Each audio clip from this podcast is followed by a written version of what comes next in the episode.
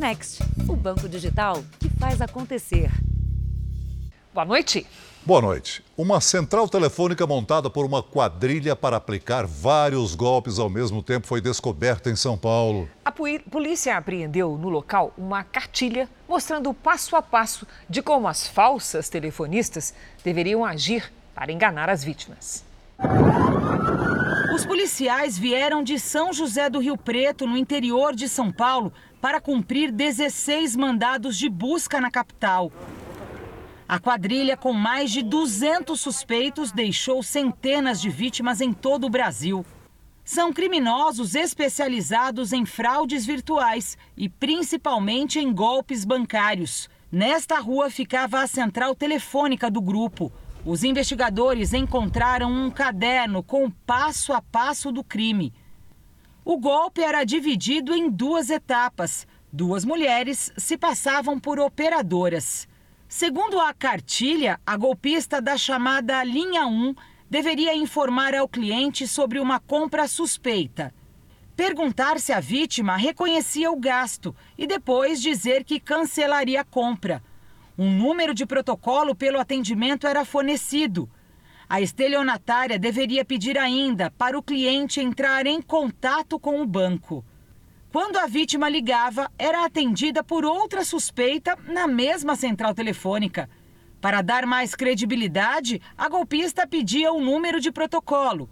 Explicava que provavelmente houve clonagem do cartão e solicitava os dados pessoais da vítima.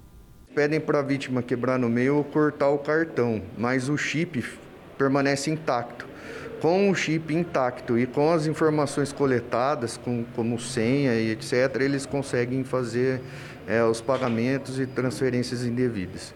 A quadrilha contava ainda com um motoboy que fazia a retirada dos cartões nas casas das vítimas. O homem está foragido.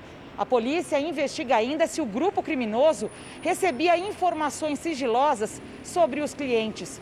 As vítimas são, na maioria, idosos, com limite alto na conta bancária.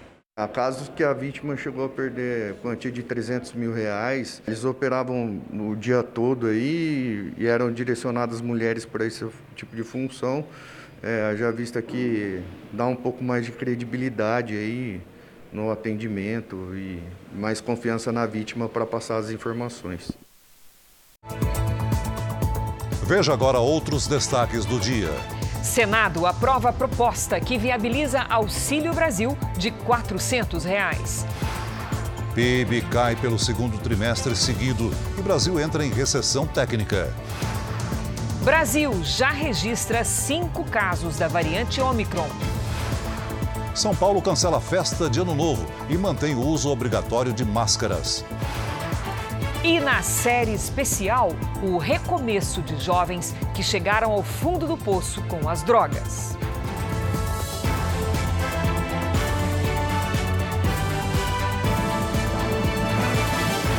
Oferecimento Bradesco. Descubra suas emissões de carbono pelo app.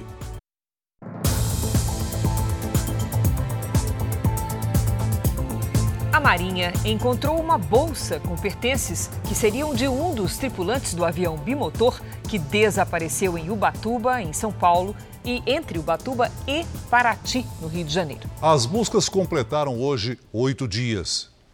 Uma força-tarefa formada por parentes, amigos dos desaparecidos e moradores da região se juntou às buscas. Júnior! À procura de qualquer sinal de vida ou pistas, eles percorrem matas e ilhas e sobrevoam a região de helicóptero. Imagens do terminal de embarque do aeroporto mostram o copiloto da aeronave, José Porfírio de Brito Júnior, de 20 anos, e o empresário Sérgio Alves Dias Filho, de 45 anos. Os dois desaparecidos. O corpo do piloto, Gustavo Calçado Carneiro, de 27 anos, foi encontrado no dia seguinte ao acidente. Na quarta-feira passada, o bimotor deixou um aeroporto de Campinas, em São Paulo, com destino a Jacarepaguá, no Rio de Janeiro, mas perdeu o contato com a torre de comando por volta das 9h40 da noite. A FAB informou que já percorreu uma área de mais de 5.700 quilômetros quadrados do litoral e o trabalho continua. Hoje a Marinha encontrou uma bolsa que pode ser de um dos ocupantes do avião. Oito dias depois, ainda não se sabe a causa e nem o local exato do acidente. Especialistas dizem que as condições do mar e do tempo atrapalham o trabalho de resgate e a localização dos destroços. Essa é uma rota considerada perigosa. Nos últimos 10 anos, sete acidentes aéreos foram registrados na região. Principalmente por causa da, da mudança de clima muito rápida. É uma região que chove muito, conhecida, é uma das regiões do Brasil onde mais tem é, é, precipitação de chuvas, grandes chuvas. Então, esses são pontos complicadores, mas não impeditivos do resgate e, e da investigação desse acidente. A mãe do copiloto descartou a possibilidade do objeto encontrado hoje ser dele. Minha esperança continua a mesma coisa. É, eu não procuro o corpo, eu procuro meu filho. O governo de São Paulo voltou atrás e vai continuar exigindo o uso de máscaras em espaços abertos. Já a capital do estado anunciou o cancelamento da festa de Réveillon na Avenida Paulista. A flexibilização do uso de máscaras estava marcada para a próxima semana.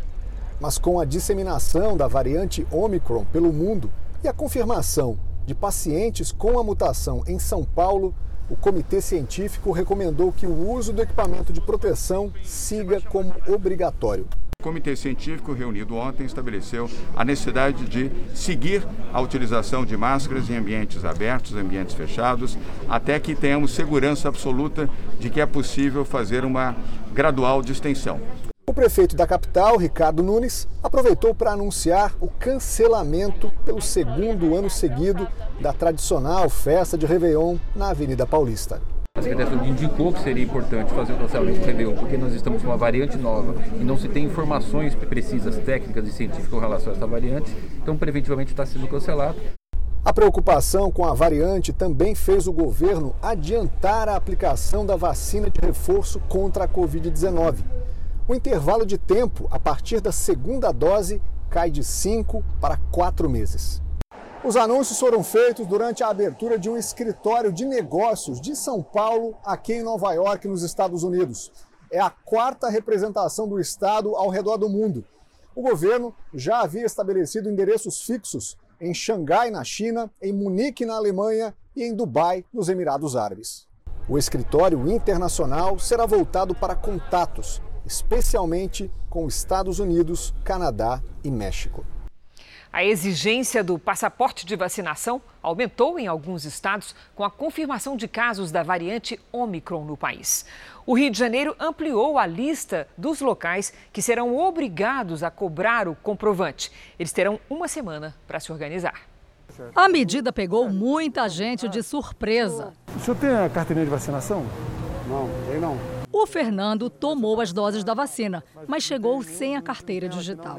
Deu certo baixar o digital? Deu certo, já estava até aqui, mas não estava nem ligado nisso não. Eu liguei para minha esposa, ela me orientou tudo certinho. Já a Raquel não conseguiu. Eu acho desnecessário, né? Eu poderia almoçar tranquilamente, longe de, de todo mundo, até porque eu sou vacinada, né? Eu só não estou com o comprovante aqui.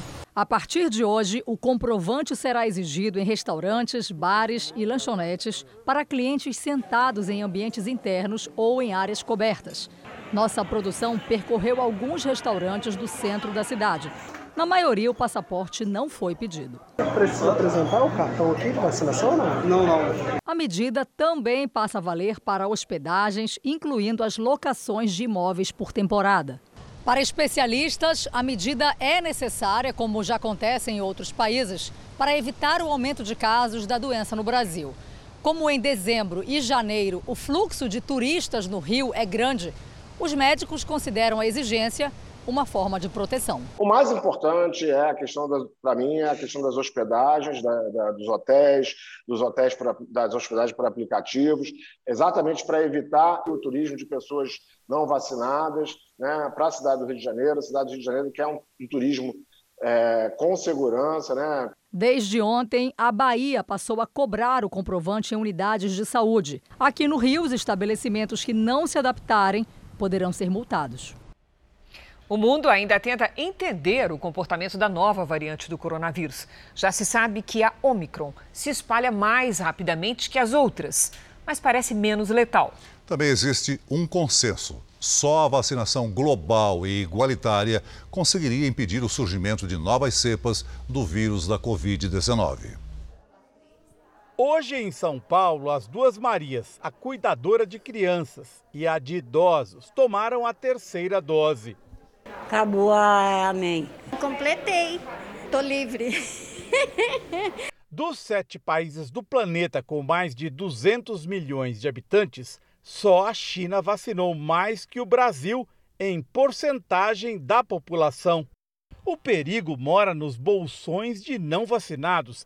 É neles que o coronavírus testa novos formatos, como todo vírus faz, para tentar sobreviver. Depois de um silêncio de praticamente seis meses ou um pouco mais, a gente vê novamente emergir uma quinta variante de preocupação, que ela fez mutações, se transformou numa variante de maior transmissibilidade. Nos Estados Unidos, apesar da fartura de vacinas, só 58% dos moradores completaram a imunização.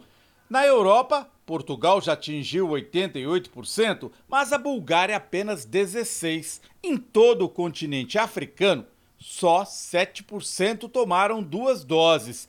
Talvez a grande lição que a Omicron nos, nos traga é que o controle da pandemia passa necessariamente por uma ação global, por uma ação de cooperação entre países e não uma disputa, não uma corrida. As três pessoas que desembarcaram no Brasil, vindas da África do Sul e da Etiópia, e que aqui foram diagnosticadas com a nova variante, a Omicron, já estavam vacinadas. E o que pode ser uma boa notícia, nenhuma delas apresentou sintomas da doença. Não há motivo para pânico. Com uma vacinação bem distribuída, o Brasil se mantém estável em número de novos casos, mas eles estão em alta na África do Sul, na Europa e nos Estados Unidos, o que deve servir de alerta. Porque se todo mundo estiver coletivamente vacinada, mesmo que a, a, o efeito individual da vacina reduza, a gente consegue sim manter essa proteção. Daí que vem mais uma vez a importância de todo mundo estar vacinado, ao mesmo tempo o mundo inteiro está igualmente vacinado. O Brasil tem agora cinco casos confirmados da variante Omicron. Três em São Paulo, dois no Distrito Federal. Então vamos a Brasília com o repórter Matheus Escavazini, que tem informações sobre as decisões do Ministério da Saúde. Boa noite, Matheus. Boa noite, Cris. Celso, o Ministério da Saúde anunciou que vai aumentar a vigilância sobre a doença com um reforço de pessoal na área responsável pela identificação da variante. Já o Tribunal de Contas da União recomendou que o governo exija cartão de vacinação de todos os passageiros que desembarcarem no Brasil. O ministro da Saúde, Marcelo Queiroga, afirmou que todas as recomendações do TCU costumam ser atendidas. Quanto aos casos registrados no Distrito Federal, os dois homens vieram da África do Sul em um voo que chegou ao Brasil no último sábado. Os dois estão em isolamento, um deles com sintomas leves da doença, o outro assintomático. Cris, Celso. Obrigada, Matheus. A Organização Mundial da Saúde recomendou que as pessoas de grupos de risco e aquelas que não estejam vacinadas contra a Covid adiem viagens para áreas em que há disseminação da variante Omicron. Para conter os casos, países têm adotado diversas restrições. Na Alemanha, por exemplo, as restrições para os não vacinados estão aumentando. Na Alemanha, quem não recebeu o imunizante contra a Covid está proibido de entrar em bares, restaurantes, igrejas e comércio não essencial. O anúncio foi feito pela chanceler Angela Merkel e o futuro chanceler do país, Olaf Scholz.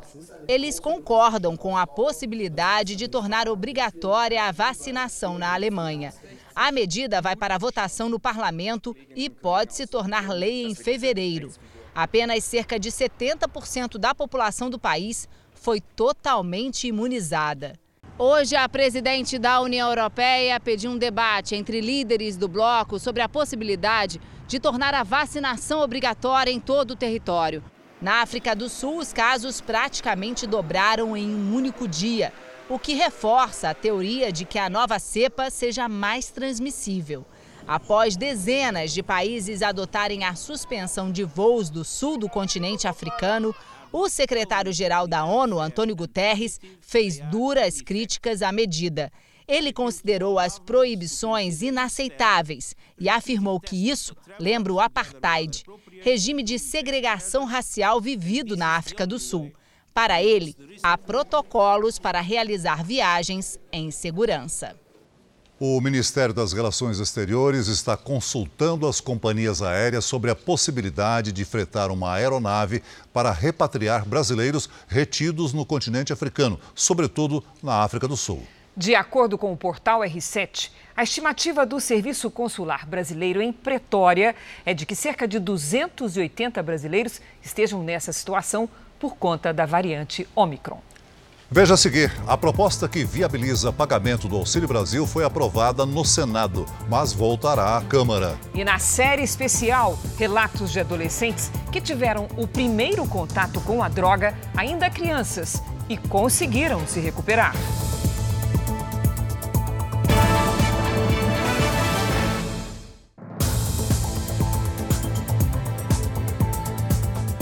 O governo lançou hoje o Auxílio Gás. O programa vai subsidiar a compra dos botijões a famílias carentes pelos próximos cinco anos. O lançamento foi em Brasília, com a participação do presidente Bolsonaro. A ajuda será concedida às famílias inscritas no Cadastro Único para Programas Sociais e às que tenham entre seus membros quem receba o benefício de prestação continuada. A cada dois meses, essas famílias terão direito a um valor equivalente à metade do preço médio do botijão de 13 quilos. Dados da Agência Nacional do Petróleo, coletados entre 21 e 27 de novembro, mostram que o preço médio do botijão estava em R$ 102,60. Com o auxílio gás, esse é mais um dos pontos que faz com que nós possamos superar as consequências, inclusive, dessa pandemia que traz ao Brasil o que está trazendo para o mundo. Um processo internacional de inflação, um processo muitas vezes que faz desabastecer os mercados. O Brasil, por ser essa potência de, de alimentação, graças a Deus, ainda não sofre com o desabastecimento. O presidente também regulamentou por decreto o Alimenta Brasil, programa de aquisição de alimentos de produtores rurais familiares, extrativistas, pescadores artesanais, povos indígenas e demais populações tradicionais. No discurso, Bolsonaro comentou a aprovação da PEC dos precatórios no Senado. Não existe aquela história que o governo federal vai deixar de fora os mais humildes. Então ganha o Brasil, nos dá uma folga no orçamento para, inclusive, mais que dobrar o valor do ticket médio do antigo Bolsa Família, atual Auxílio Brasil, de 192 para 400 reais. O presidente também criticou a exigência de vacinação para entrar em espaços públicos e privados. A liberdade de se vacinar é de cada cidadão brasileiro no que depender do governo federal. O novo ministro do Supremo Tribunal Federal, André Mendonça, toma posse no dia 16 de dezembro, véspera das férias do Judiciário. André Mendonça foi recebido hoje pelo presidente do Supremo, Luiz Fux. O novo integrante da corte ficará com os mais de 900 processos que eram relatados pelo ministro aposentado, Marco Aurélio Mello. Mendonça assumirá a relatoria de temas polêmicos, como o pedido de bloqueio de perfis de apoiadores do governo nas redes sociais e a prisão após condenação em segunda instância. O ministro também terá de reformular 16 votos de Marco Aurélio, que perderam a validade por decisão de Luiz Fux. O presidente Jair Bolsonaro comemorou a aprovação do indicado. Tínhamos um compromisso de um evangélico no Supremo, mas, obviamente, um evangélico com uma enorme capacidade e conhecimento jurídico. Então, agradeço aos senhores senadores, o voto foi secreto, mas agradeço aos senhores senadores pela aprovação e pelo entendimento que o André é uma pessoa adequada para ser um ministro que não abrirá mão de jeito nenhum de defender a nossa Constituição, a nossa democracia e a nossa liberdade. O Supremo Tribunal Federal validou a lei que criou o Marco Legal do Saneamento Básico. Nathalie Machado tem os detalhes direto de Brasília. Boa noite, Nathalie. Boa noite, Celso. Boa noite, Cris. Boa noite a todos. A maioria dos ministros derrubou quatro pedidos que questionavam o marco legal do saneamento que foi aprovado pelo Congresso no ano passado. Os autores das ações dizem que a aplicação das, da participação de empresas privadas no setor poderia prejudicar o acesso da população a serviços de tratamento de água e esgoto, já que as empresas poderiam dar mais importância às cidades mais ricas. Só que os ministros da Suprema Corte entenderam que essa alteração vai ampliar o acesso a políticas essenciais para a saúde da população. E pelas metas do marco legal do saneamento, até 2033, 90% das residências devem ter tratamento de esgoto e também a expectativa é que 99% da população tenha acesso à água potável em casa. Cris Celso. Obrigado, Nathalie. No noticiário internacional, o Papa Francisco aceitou a renúncia do arcebispo de Paris. O motivo é que o religioso teria quebrado o celibato, que é uma imposição da Igreja Católica. O arcebispo Michel Aupetit, de 70 anos, teria tido relações íntimas com uma mulher. Apesar de negar, ele apresentou a renúncia ao Vaticano. A Diocese de Paris admitiu um comportamento ambíguo do arcebispo, apesar de dizer que não existiu relacionamento amoroso ou sexual. A renúncia ocorre durante uma das maiores crises da Igreja Católica no país. Em outubro, uma investigação independente relatou que até 330 mil crianças foram vítimas de pedofilia por lideranças e integrantes da instituição na França ao longo das últimas décadas. Veja a seguir: contrabando de estrangeiros. Eles saíam da Ásia para os Estados Unidos e eram obrigados a trabalhar no Brasil. E ainda hoje, o julgamento dos réus da Boate Kiss. Engenheiro vetou espuma sintética no revestimento e teve o contrato encerrado.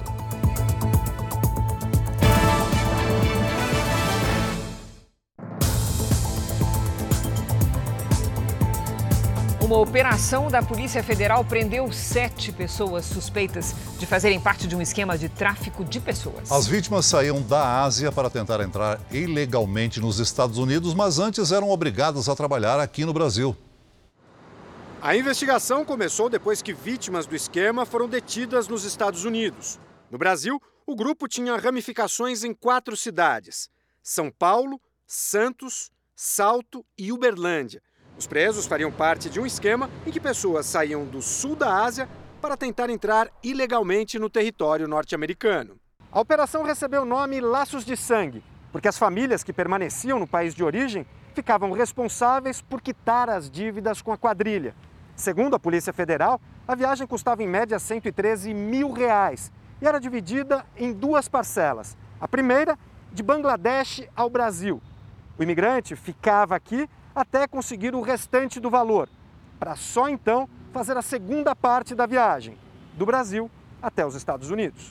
Os criminosos tentavam facilitar a chegada dos imigrantes ao destino. Um pedido fraudulento de refúgio humanitário era feito aqui no país. Uma advogada e o marido, que foram presos, eram responsáveis por esse processo. Ela e o marido orientam os esses migrantes sobre o, que eles devem fazer para conseguir o refúgio. E enquanto você está aqui na condição de refugiado, você consegue a sua documentação, transforma em autorização de residência. Com essa autorização de residência, ele fica aqui um tempo, ganha dinheiro e paga o outro pedaço da viagem.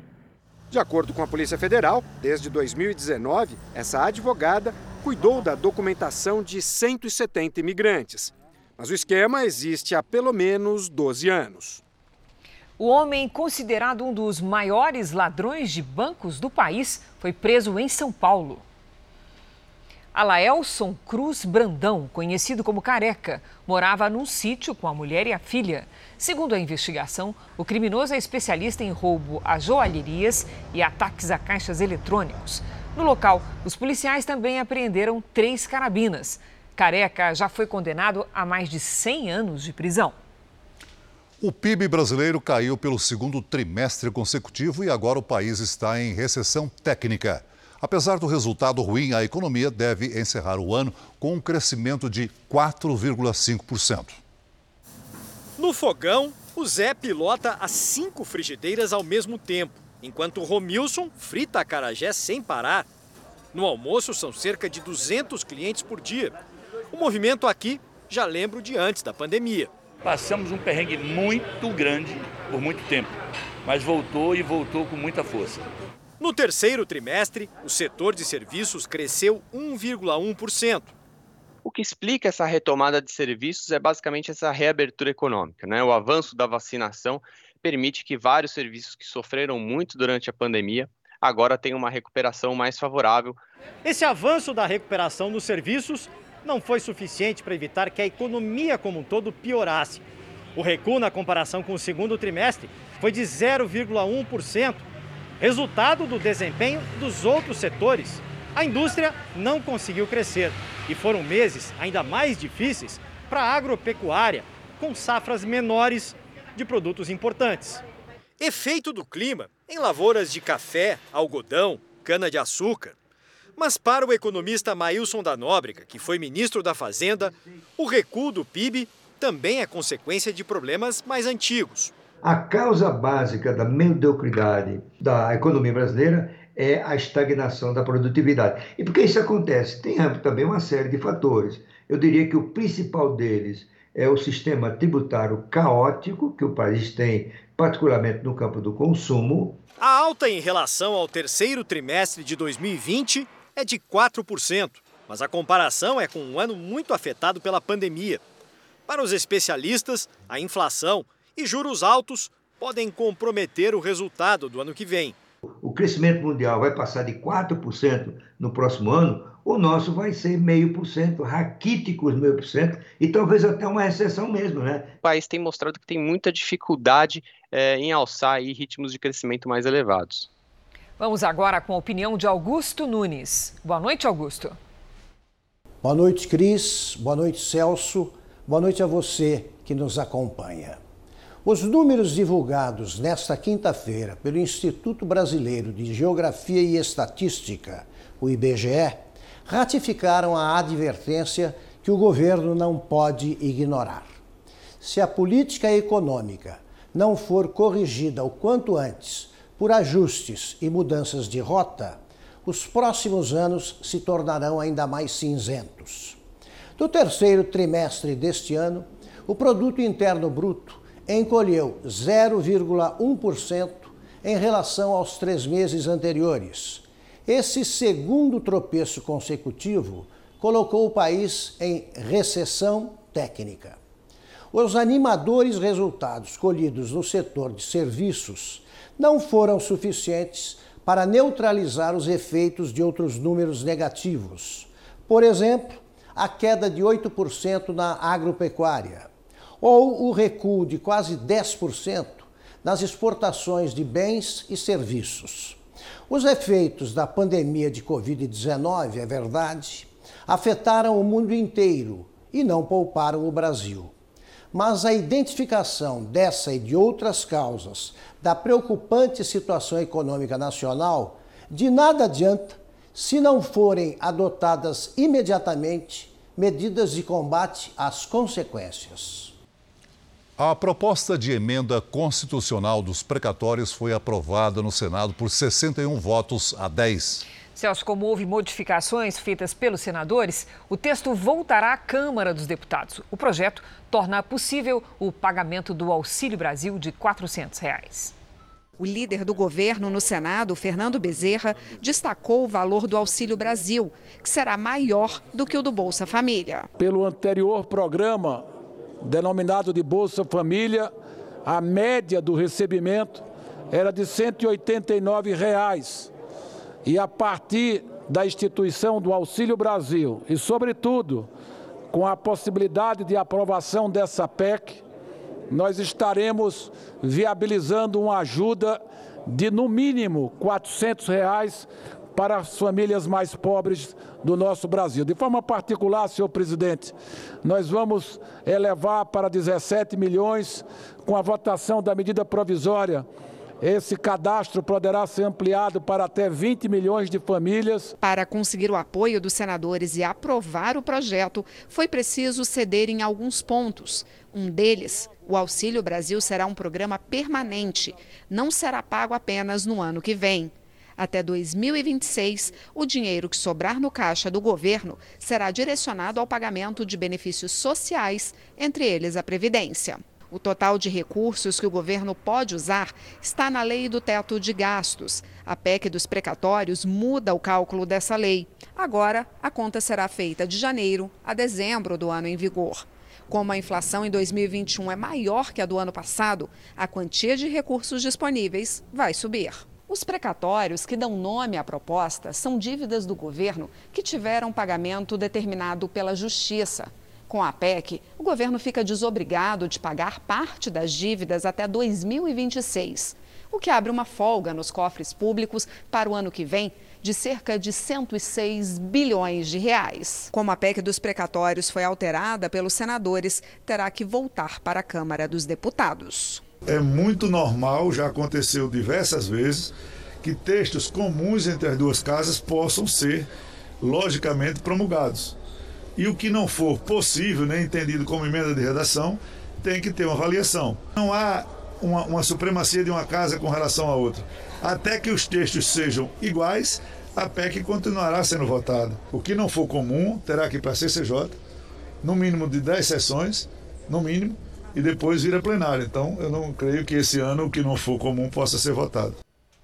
O mercado operou com otimismo. Os especialistas dizem que o motivo é a aprovação da PEC dos precatórios. Tanto é assim que o Ibovespa, o índice da Bolsa de Valores de São Paulo, subiu 3,66%, a maior alta do ano.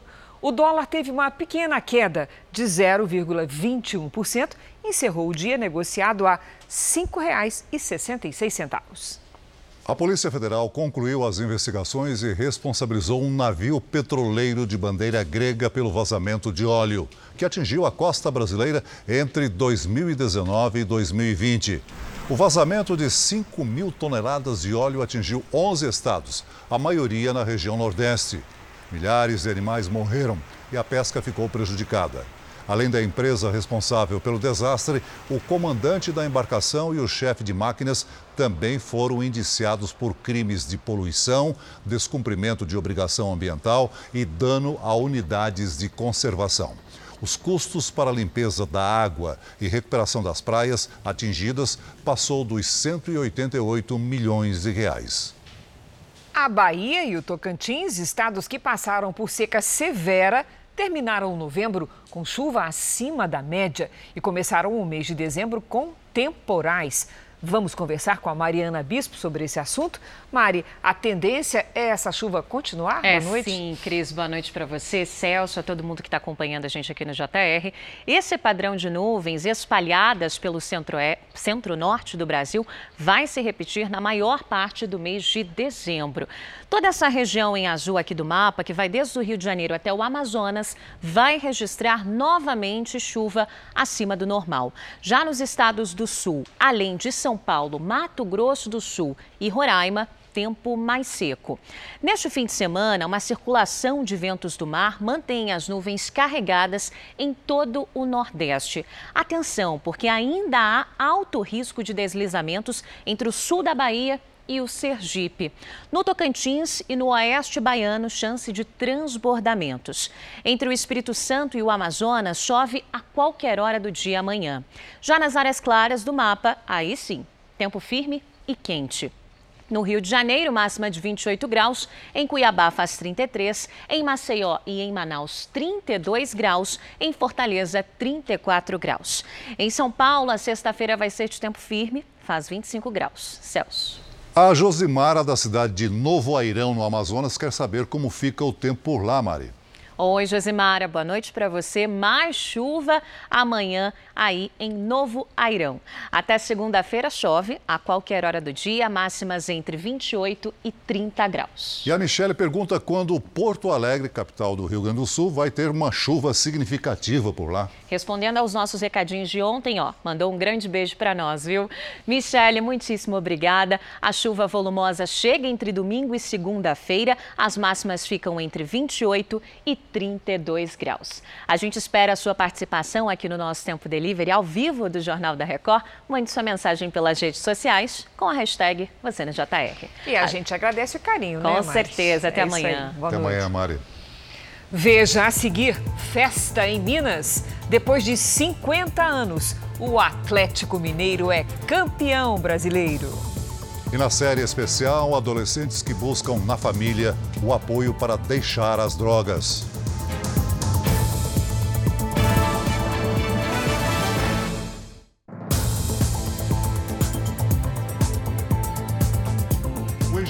Contratado para fazer o isolamento acústico da Boate Kiss foi a primeira testemunha de acusação a ser ouvida hoje no julgamento. Ele disse que foi contra a instalação de espuma sintética no revestimento da casa noturna.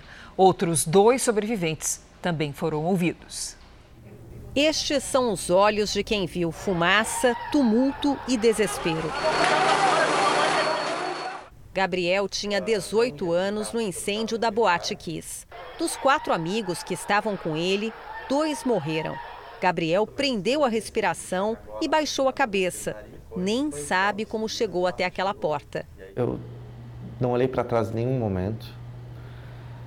E assim, no momento que eu tomei a decisão de prender a respiração, tudo mais, eu sinto que o som se abafou para mim. Eu escutava meu pensamento.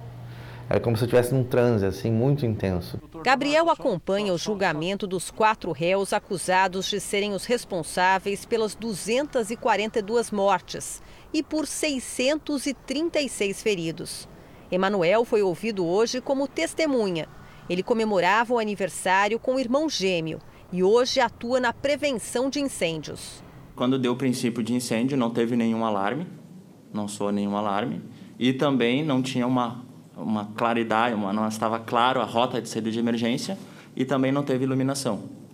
Para responder às perguntas da defesa e da acusação, Jéssica usou a camiseta com a foto do irmão que morreu. Eu vi acontecer, vi quando pegou a faísca, me direcionei para a porta, voltei, tentei procurar meu irmão. Não enxerguei, tinha muita gente um menino me empurrou e disse que eu precisava sair. E eu fui, fui andando no fluxo. A primeira testemunha de acusação ouvida no julgamento foi o engenheiro contratado pelos donos da Kiss para fazer o isolamento acústico da boate. A espuma que revestia as paredes e o teto não fazia parte do projeto e facilitou a propagação do fogo. Miguel Ângelo Teixeira Pedroso reafirmou no depoimento que um dos sócios da Kiss pediu a instalação da espuma, o que ele desaconselhou. Depois, a prestação de serviço do engenheiro para a boate foi encerrada. Só um leigo ignorante na área é que poderia achar que espuma seja conveniente dentro, dentro de uma boate. As chamas que consumiram a boate deixaram marcas no corpo e na vida da Kellen. Ela foi a primeira a ser ouvida pelo júri ontem. Que ele se sentiu impotente, ah, ele, que as pessoas tinham que entender a dor dele. Quem tem que entender a dor é principalmente tu, vocês, os réus.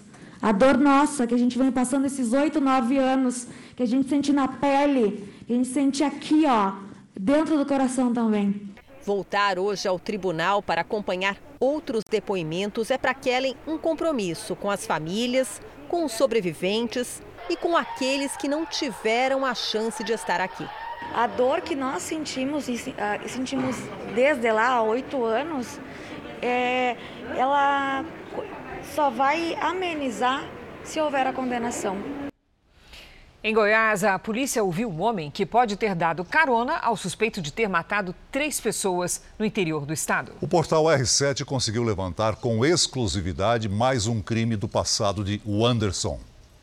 As buscas estão concentradas na zona rural do município de Gameleira, distante 100 quilômetros de Corumbá de Goiás, onde os crimes aconteceram, e a 50 quilômetros de Abadiânia, onde o criminoso teria sido visto pela última vez. Um motociclista disse que era bem cedo quando deu carona para um homem que pedia ajuda na estrada, até que o Anderson teria pedido para ficar exatamente neste local. Foi aí que a testemunha reconheceu o criminoso. As tatuagens teriam feito com que o motociclista notasse que se tratava do fugitivo. Ele já foi ouvido pela polícia. As informações são importantes para que a força-tarefa identifique a rota de fuga do criminoso. Este taxista, que não quer ser identificado, conta que na segunda-feira levou o Anderson até a Badiânia. Não estava sabendo de nada, estava carregando um passageiro normal. E na, na, durante a viagem começou a chegar mensagem no meu telefone, né? E, mas só que eu não abri. O portal R7 teve acesso com exclusividade a um boletim de ocorrência que conta mais um crime de Anderson. Em novembro do ano passado, ele foi preso por matar e roubar um taxista em São Gotardo, em Minas Gerais. O documento mostra que o Anderson cometeu o crime com três comparsas. O Anderson foi solto pela justiça quatro meses depois. Enquanto o fugitivo não é pego novamente, o clima de terror se espalha pela região. Medo dele vir, pular para dentro, fazer os outros reféns, né? Futebol. O Atlético Mineiro é campeão brasileiro de 2021. O time venceu o Bahia de virada por 3 a 2. A equipe volta a levantar a taça depois de 50 anos. Esse é o segundo título brasileiro da história do Atlético. A primeira vez foi em 1971. E agora a torcida apaixonada do Galo volta a comemorar. A cidade praticamente parou a partir das 6 da tarde, horário do jogo de hoje. O Bahia chegou a abrir 2 a 0 e a torcida ficou meio apreensiva. Mas o Atlético virou a partida em apenas 5 minutos. Hulk marcou de pênalti e Keno, duas vezes, fizeram os gols da vitória mineira. Foi uma explosão de alegria no momento em que o jogo acabou. Geralmente começa só com um gole. Pode ser até mesmo dentro de casa, de forma inocente, mas num organismo em desenvolvimento é uma faísca que pode se alastrar. Entre os adolescentes do Brasil, metade já experimentou algum tipo de bebida alcoólica. Muitos seguiram em frente para outras drogas. Um caminho de difícil retorno.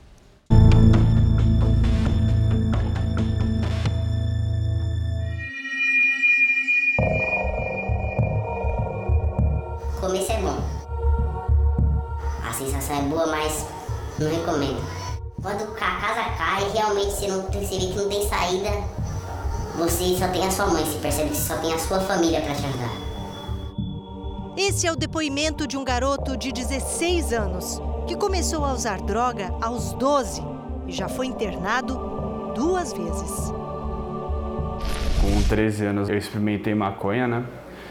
Com meus 14, 15 anos eu já estava fumando direto. Com meus 15 anos também eu conheci cocaína. Com 16, 17 já comecei a beber também. Já comecei a usar droga sintética. E por aí foi, né? Eu comecei a experimentar de tudo.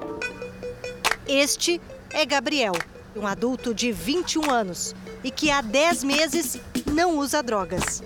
É o período mais longo que já passou limpo. No começo minha mãe desconfiava, mas depois de um tempo ela soube. Da primeira vez a gente foi conversar com um terapeuta de dependência química. Só que nessa época eu não, não aceitava, né, que eu era um, um viciado.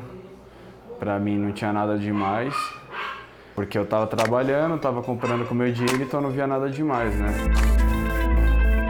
E é muito fácil encontrar drogas. Às vezes, a primeira é até um brinde. O lucro do traficante vem do vício instalado. E quem vende maconha, vende cocaína, vende é, crack. Aí o cara diz assim: agora eu vou ter uma coisa melhor. Primeira pedra: o garoto vai ter problema pro resto da vida.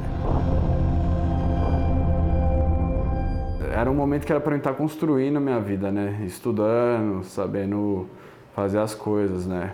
Que meus amigos faziam, os que não eram usuários de droga. Porém é aquilo, né? Eu achava que, que eles eram os bobões e eu era o cara esperto, entendeu? Hoje em dia eu vejo que eu só perdi com isso. Tipo, desde confiança com a minha família, até o lance de eu não estar mais com com a mãe das minhas filhas também, né? Tem isso.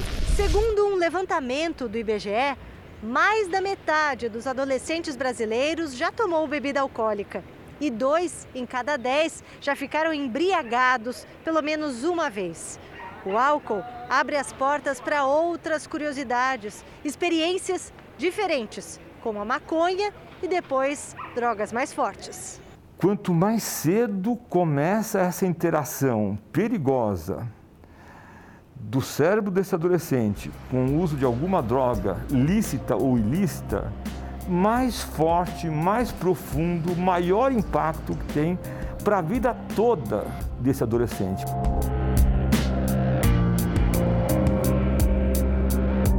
A história desse menino começou com uma dificuldade em se encaixar na escola. E foi num grupo de amigos que ele começou a usar maconha e depois cocaína. Começa uma, não, só uma, vai, não vai dar nada, não dá em nada isso aqui, não vai mudar minha, minha postura, não sou viciado. Mas quando tudo aquilo que você tinha, você decide parar ou você não consegue mais fazer, as pessoas se afastam, te olham com outro olhar. A mudança do garoto desestruturou a vida da mãe. Eu saía para trabalhar ele ficava em casa e ele começou a sair, provavelmente para acompanhar esses amigos que ele fez na escola. E ele voltava antes de eu chegar e ia dormir. Provavelmente estava sob efeito da droga. Então começaram-se as discussões, as brigas, tudo que ele vestia, ele saía e voltava sem para trocar por droga.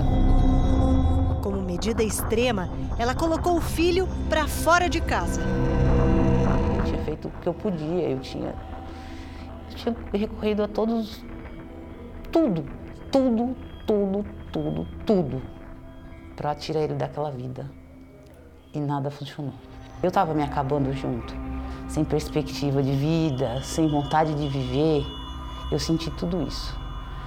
Só que eu também corri atrás de tratamentos médicos para mim. Eu percebi que eu precisava me cuidar para eu saber como agir com isso. Depois de chegar ao fundo do poço, ele mesmo resolveu que era hora de parar. Eu pretendo ter um recomeço e começar a me reerguer como uma pessoa.